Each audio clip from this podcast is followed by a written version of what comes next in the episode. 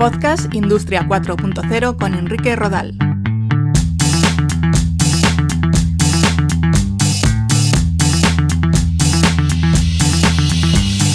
¿Qué tal? Un saludo. Bienvenidos a Podcast Industria 4.0. Si os interesa el mundo de la transformación digital, os invito a visitar la web www.podcastindustria40 o a comprar mi libro Industria 4.0 Conceptos, Tecnologías Habilitadoras y Retos, disponible en Amazon y Casa del Libro.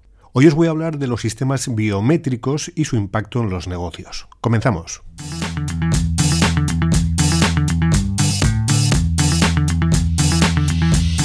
Lo primero sería explicar qué es la biometría y si lo que vemos en muchas películas es factible o no.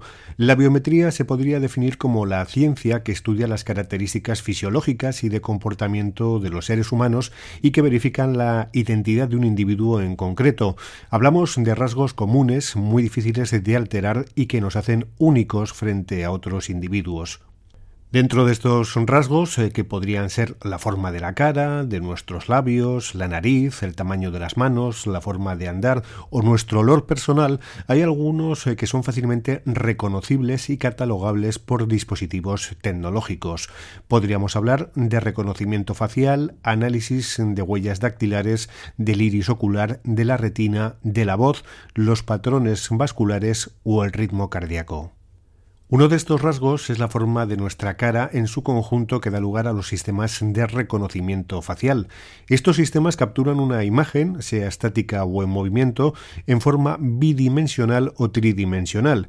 Esta imagen capturada se compara en una base de datos mediante algoritmos de inteligencia artificial y machine learning que determinan que esa imagen corresponde con un porcentaje X de fiabilidad a una de las identidades registradas en la base de datos. Este análisis de información se lleva a cabo en tiempo real por lo que son necesarios sistemas afinados de analítica, así como grandes espacios de almacenamiento para guardar las bases de datos y un alto ancho de banda para una rápida transferencia de las imágenes. También es cierto que esto no siempre es así. Nuestros teléfonos móviles tienen sistemas de reconocimiento facial para desbloquearse. La diferencia es que la base de datos contra la que trabajan es de una sola imagen, la nuestra, por lo que el reconocimiento es más rápido. Cuanta menor es la cantidad de personas cuyas caras queremos analizar y verificar, más rápidos, baratos y menos complejos serán estos sistemas. Los sistemas de reconocimiento facial están muy avanzados y permiten una detección sin contacto y en algunos casos sin consentimiento, a diferencia de otros sistemas biométricos que luego veremos. Una de las claves de estas herramientas es ajustarlas un poco mejor porque todavía dan problemas a la hora de reconocer a individuos de determinadas razas y ahora con el uso generalizado de mascarillas también están perdiendo su eficacia. Antes de detallaros algunos casos de uso reales en el sector industrial, sí que me gustaría comentar que en algunos países, como en China y en especial en algunas de sus ciudades más avanzadas y modernas, los sistemas de reconocimiento facial se utilizan para el pago en compras sin necesidad de portar tarjeta de crédito ni de disponer de un nombre de usuario y contraseña. Incluso hay cámaras de reconocimiento facial colocadas en semáforos que muestran en pantallas instaladas en estos mismos semáforos la identidad de personas que hayan podido cometer alguna infracción, como saltarse el semáforo, etcétera. El uso de estos sistemas de reconocimiento y qué se hace con la información de las personas analizadas es uno de los grandes debates de las sociedades occidentales ahora mismo. ¿Cuál es el límite de la privacidad de nuestra información y hasta qué punto es ético vulnerar esta presunta privacidad en aras de, por ejemplo, evitar un atentado o cualquier delito? Quizás uno de los sistemas de análisis biométricos más antiguos serían los lectores de huellas dactilares. El patrón de las huellas de nuestros dedos de las manos queda registrado prácticamente cuando nacemos y cuando renovamos nuestros documentos de identificación. Es muy difícil que las huellas digitales varíen, salvo accidente, por lo que son un eficaz elemento de reconocimiento de por vida. En el caso de las empresas, obviamente, eh, no tienen acceso a toda la base de datos de huellas dactilares de ciudadanos de un país, sino a la de sus propios empleados o proveedores, eh, previo permiso de ellos. Antes hemos comentado el caso de los teléfonos móviles con sistemas de reconocimiento facial. También los hay con lectores específicos de huellas dactilares. Colocamos el dedo sobre ese sensor, lo que genera una imagen de la huella que se compara contra la base de datos. Aquí el principal problema es que el sensor sea de calidad o incluso que utilice técnicas de ultrasonidos en vez de imagen, ya que de no ser así podríamos saltar la seguridad de un sensor de huella dactilar con una foto y una huella. Por tanto, es importante tener herramientas para generar una huella dactilar en 3D en vez de en 2D. Otro sistema de identificación en auge es el reconocimiento del iris ocular. Aún está muy extendido, pero se utiliza y no solo en las películas. La clave para su éxito es que no existen dos iris iguales. Los patrones son únicos e imposibles de replicar virtualmente. Para ser usado, previamente debe de tomarse una imagen a alta resolución de nuestro iris que nos sirva de modelo y base para posteriores análisis. En este caso, uno de los elementos a tener en cuenta es la incidencia de la luz cuando mostramos nuestro iris a la cámara del sensor, ya que un reflejo puede provocar una lectura equivocada. Para los amantes de la ciencia ficción hay que destacar que los científicos siguen trabajando en esta tecnología e incluso han desarrollado una herramienta que permite detectar si el ojo que se está analizando pertenece a una persona viva o a una persona muerta. Eso sí, el sistema solo es infalible a partir de que la persona lleve ciertas horas muerta. Además del iris, que es, digamos, la parte coloreada del ojo, otro elemento de identificación biométrica es la retina, que se encuentra en la zona más profunda del globo ocular, detrás del iris y de la pupila. Como en el caso anterior, cada retina es única y está caracterizada por el patrón de vasos sanguíneos que la atraviesan. Son de diferentes calibres, con distintas trayectorias y con diferentes intensidades de brillo. Para poder captar la imagen de la retina y analizarla hace falta usar luz infrarroja. Algo similar a la identificación biométrica de la retina son sistemas basados en patrones vasculares dentro del cuerpo. Mediante el uso de luz infrarroja se pueden reflejar los vasos sanguíneos que conforman un patrón único para cada ser humano. Se emplean para confirmar los patrones vasculares de los vasos sanguíneos situados en la palma o el dorso de la mano, en la muñeca o en algunos de los dedos.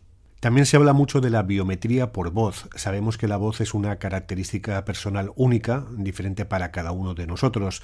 Cada tono de voz depende de factores como la calidad de las cuerdas vocales, la garganta, la lengua, la posición de los dientes, la respiración por la nariz. En este caso, el problema es que la voz cambia a lo largo de los años por alteraciones físicas en la garganta, la posición de los dientes, la desaparición de alguna pieza dental, la nariz e incluso por cuestiones relacionadas con la actividad hay enfermedades neurodegenerativas que también tienen su impacto en la voz e incluso es posible detectar algunas de estas enfermedades a través de la voz gracias a herramientas de inteligencia artificial. Por tanto, la biometría por voz tiene que avanzar todavía mucho.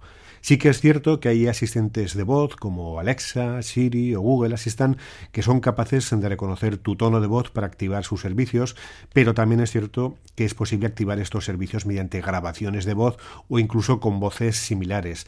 Hay que tener en cuenta que una afonía u otro tipo de dolencia que afecte a tu voz no debería imposibilitarte usar determinados servicios. Otro elemento de reconocimiento en estudio es el ritmo cardíaco. De hecho, han desarrollado un láser capaz de detectar el ritmo cardíaco único de cada persona a 200 metros de distancia del individuo en cuestión.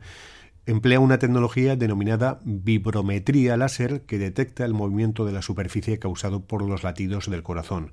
Uno de sus principales inconvenientes es que si llevamos mucha ropa puesta, el láser no es capaz de captar el ritmo cardíaco. También se estudia la posibilidad de reconocer a las personas por su forma de caminar, aunque esta opción es más complicada cuando hay que analizar a varios individuos de forma simultánea. Los sistemas de identificación biométricos cada vez cuentan con mayor presencia en las empresas y sus precios son más asequibles que hace unos años. En la medida en que estamos en un contexto en el que hay que dar prioridad a los sistemas que no supongan tocar nada, las herramientas biométricas, salvo en el caso de la huella dactilar, obviamente van a ser muy importantes.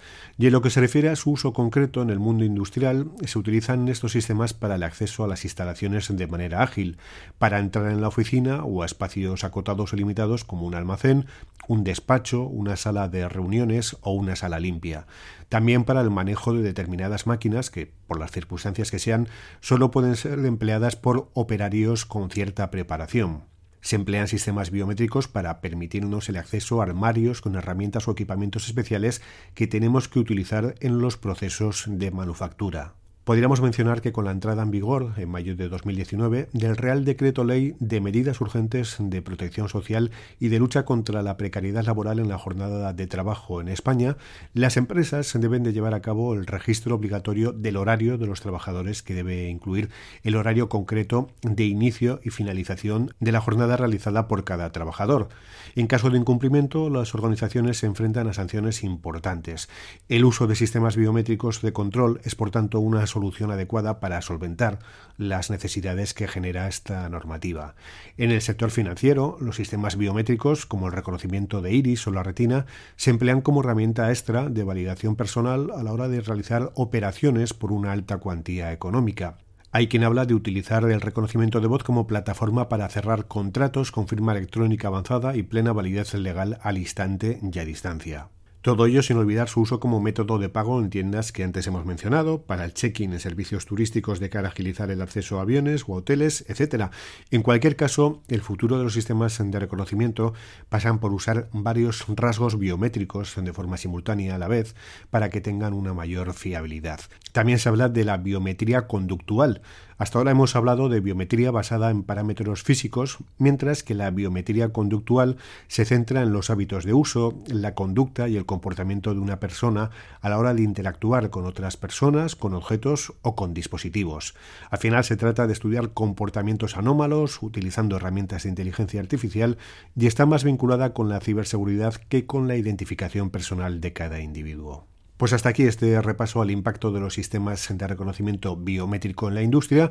Espero que haya sido de vuestro interés y esperamos vuestros comentarios en la web www.podcastindustria40.com y en nuestros perfiles de Twitter, LinkedIn, Facebook y YouTube. Un saludo.